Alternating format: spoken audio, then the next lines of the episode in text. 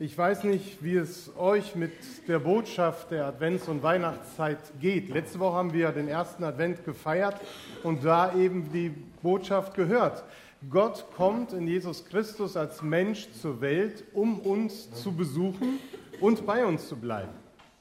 Gott kommt in Jesus Christus und möchte Einzug in unser Leben halten. Und die Frage lautet, weckt diese Botschaft, die du schon so oft gehört hast, vielleicht von Kindesbeinen an, noch irgendwelche Erwartungen bei dir? Oder sagst du, es ist mir so bekannt, dass ich eigentlich denke, ja, es ist wie jedes Jahr, aber dass das wirklich etwas Tiefgreifendes in meinem Leben verändern könnte, das erwarte ich nun gerade nicht. Und dabei spricht die Bibel an so vielen Stellen davon, dass wenn der Messias kommt, wenn Gott wirklich Mensch wird, dass dann erwartungslose Menschen wirklich etwas hoffen und erwarten können, was in ihrem Leben etwas zum Positiven verändert. Dass sie wirklich erwarten können, dass Gott in die Situation hineinkommt, in der man sich gerade befindet, sei sie gut oder sei sie schlecht. Und das Spannende ist, dass das nicht nur Texte aus dem Neuen Testament sind, also Texte, die geschrieben worden sind, nachdem Jesus geboren worden ist, nachdem er gelebt hat, sondern die sind schon viele hundert Jahre vor Jesu Geburt aufgeschrieben worden von den Propheten des Alten Testaments. Das Neue Testament, wenn wir die Geschichte von Jesus lesen, das sagt uns, wer der Messias ist, auf den das Volk Israel gewartet hat. Das Neue Testament erklärt uns, wer dieser Retter ist, der schon vor so vielen hundert Jahren angekündigt worden ist. Und das Alte Testament beschreibt so, was wir eigentlich erwarten können von diesem Messias, der kommt. Man kann in der Bibel und besonders im Buch Jesaja erkennen, wie großartige Hoffnungsbilder gesammelt werden und niedergeschrieben werden, um diese unfassbare Erfahrung zur Sprache bringen, dass Gott zu den Menschen kommen will und ihr Leben bereichern will. Da wird gesagt, dass Licht in der Finsternis aufstrahlen wird dass Friede zwischen Menschen und zwischen Menschen und Tieren sein wird, dass da ein Weg durch die Wüste sein wird. Das sind Worte des Propheten Jesaja, die wir auch gleich hier vorne lesen können. Jesaja 35 ist ein wunderbares Kapitel, in dem es heißt: Macht die erschlafften Hände wieder stark und die zitternden Knie macht fest. Ruft den verzagten Herzen zu, fasst wieder Mut, habt keine Angst.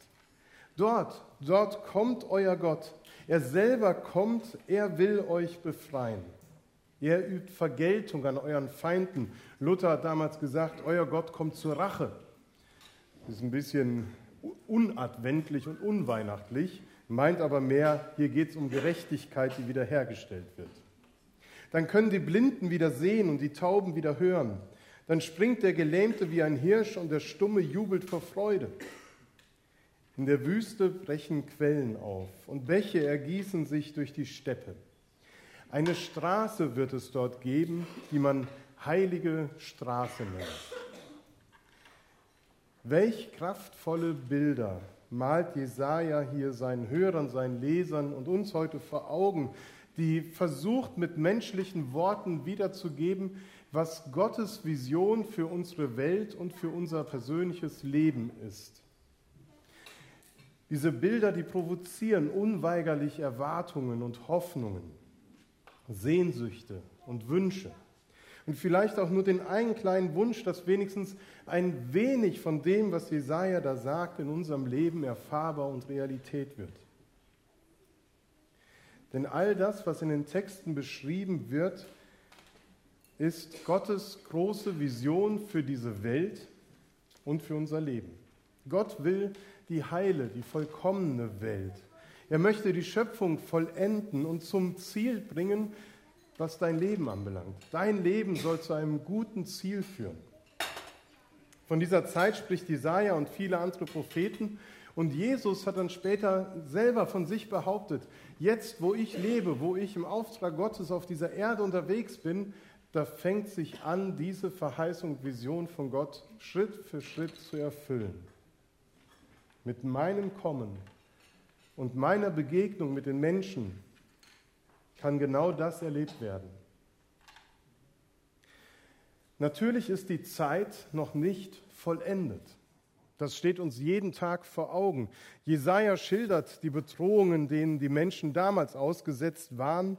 Er nennt die Wüste und dürres Land, Schakale und Löwen, lebensfeindliche Bedingungen, die real erfahrbar waren.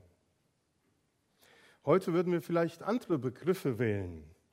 Mikroplastik in Essen, Krebs, Demenz, CO2-Ausstoß und Luftverschmutzung, Tsunamis, ansteigender Meeresspiegel, Erdbeben, Polkappenschmelze, was auch immer unser Leben weltweit oder auch im Kleinen bedrohen mag. Wir leben nach wie vor, so viel tausend Jahre nach Jesaja, immer noch in einer Welt, in der es körperliche Gebrechen, Leid und den Tod gibt. Wir leben in einer Welt, die immer mehr zerstört wird und mehr und mehr zur Wüste und zum Land der Extreme wird. Und wir müssen natürlich begreifen, dass an vielen dieser Probleme nicht Gott oder die Natur schuld sind, sondern wir selber, wie Trampeltiere durch diese Welt laufen und nicht wahrhaben wollen, dass es sich so verhält. Natürlich ist dann die Frage, von wem erwarten wir dann Veränderungen? Erwarten wir das von dem aktuellen Klimagipfel, der gerade in Polen stattfindet? Von den vielen anderen Gipfeln der G20, der G8 und, und, und? Von wem erwarten wir da Veränderungen? Wir wünschen uns das wohl. Wir wünschen uns, dass unsere Welt und unsere Zukunft besser wird, gerade auch für unsere nachfolgenden Generationen. Wir sehen uns in so vielen Bereichen unseres Lebens nach positiver Veränderung und wissen oft nicht, wie das geschehen könnte. Vielleicht haben wir manches schon erwartungsvoll ausprobiert, haben manches geglaubt, was das schaffen könnte und wurden enttäuscht, sind resigniert und hoffnungslos, erwartungslos. Wenn das so ist, dann fallen die Worte von Jesaja genau da hinein. Die hoffnungsvollen Worte Jesajas für Gottes Volk damals, für uns heute die durch das Kommen Jesu für jeden Menschen auf dieser Erde zu einer persönlichen Zukunftsperspektive werden. Seht her, da kommt euer Gott. Er kommt zu helfen und Gerechtigkeit, nach der wir uns sehen, wiederherzustellen. Das betrifft einmal die globale Ebene, aber eben auch das, was uns persönlich bewegt in unserem Leben, das Individuelle.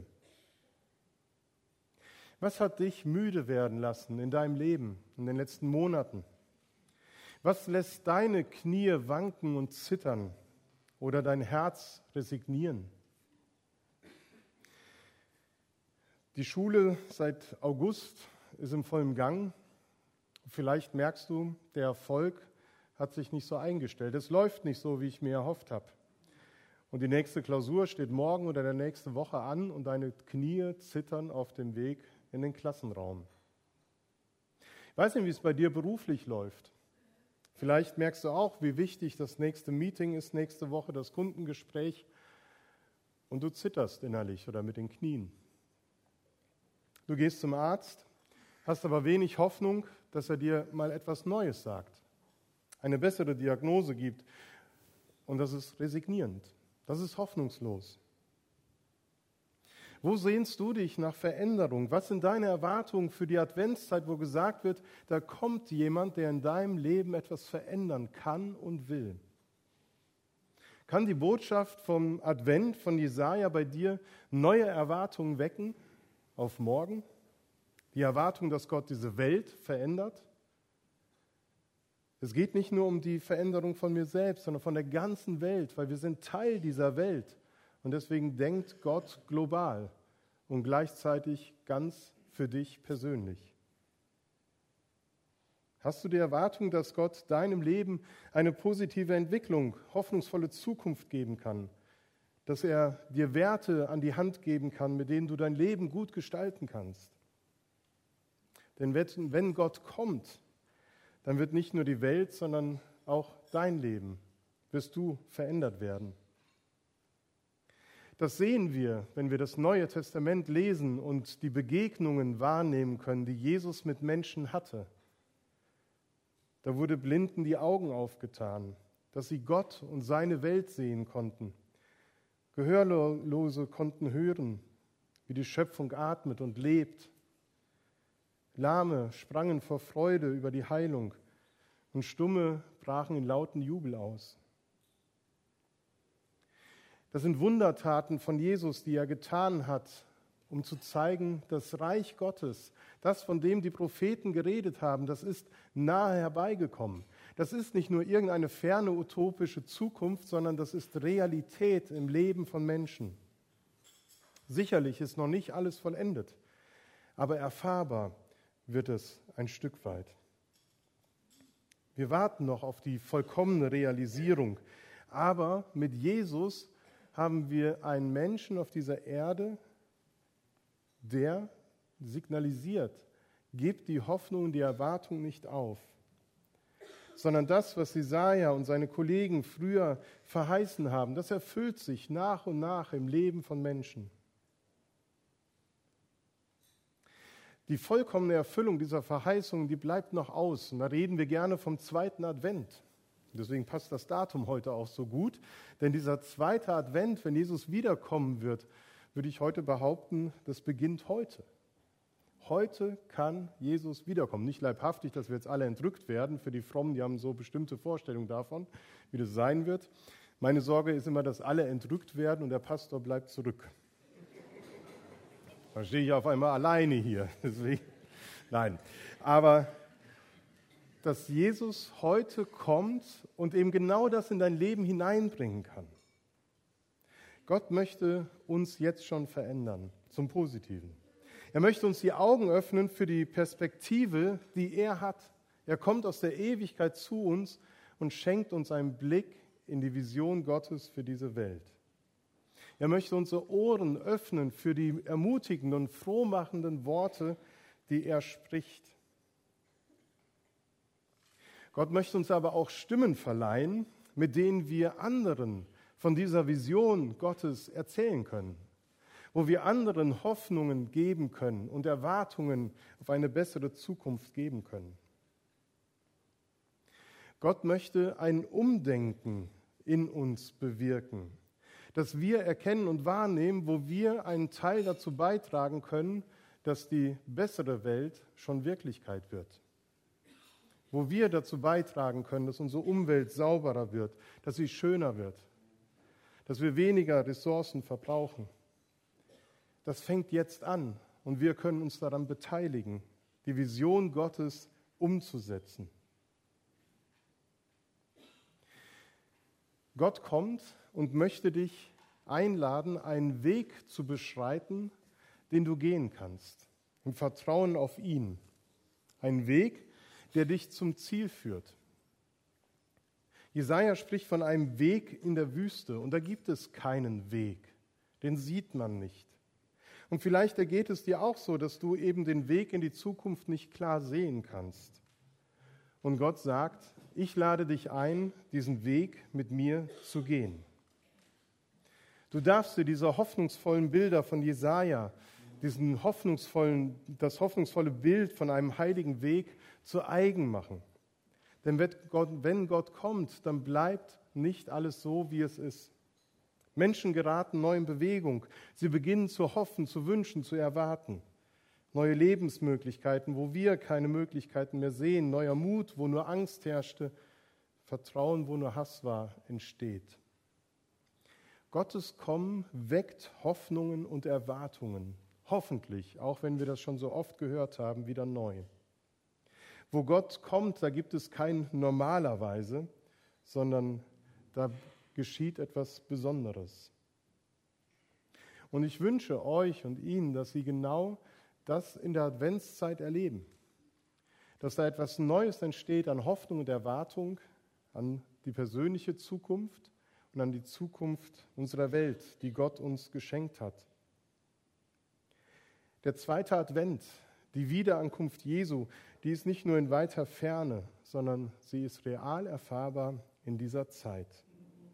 Und was kein Auge gesehen hat, was kein Auge gesehen hat. Jetzt fehlt mir der Text dazu. Aber ist auch nicht schlimm, weil Up to Date singt uns das Lied, was kein Auge je gesehen hat. Und dann geht es weiter mit Up to Date, kommt nach vorne und ich sage Amen.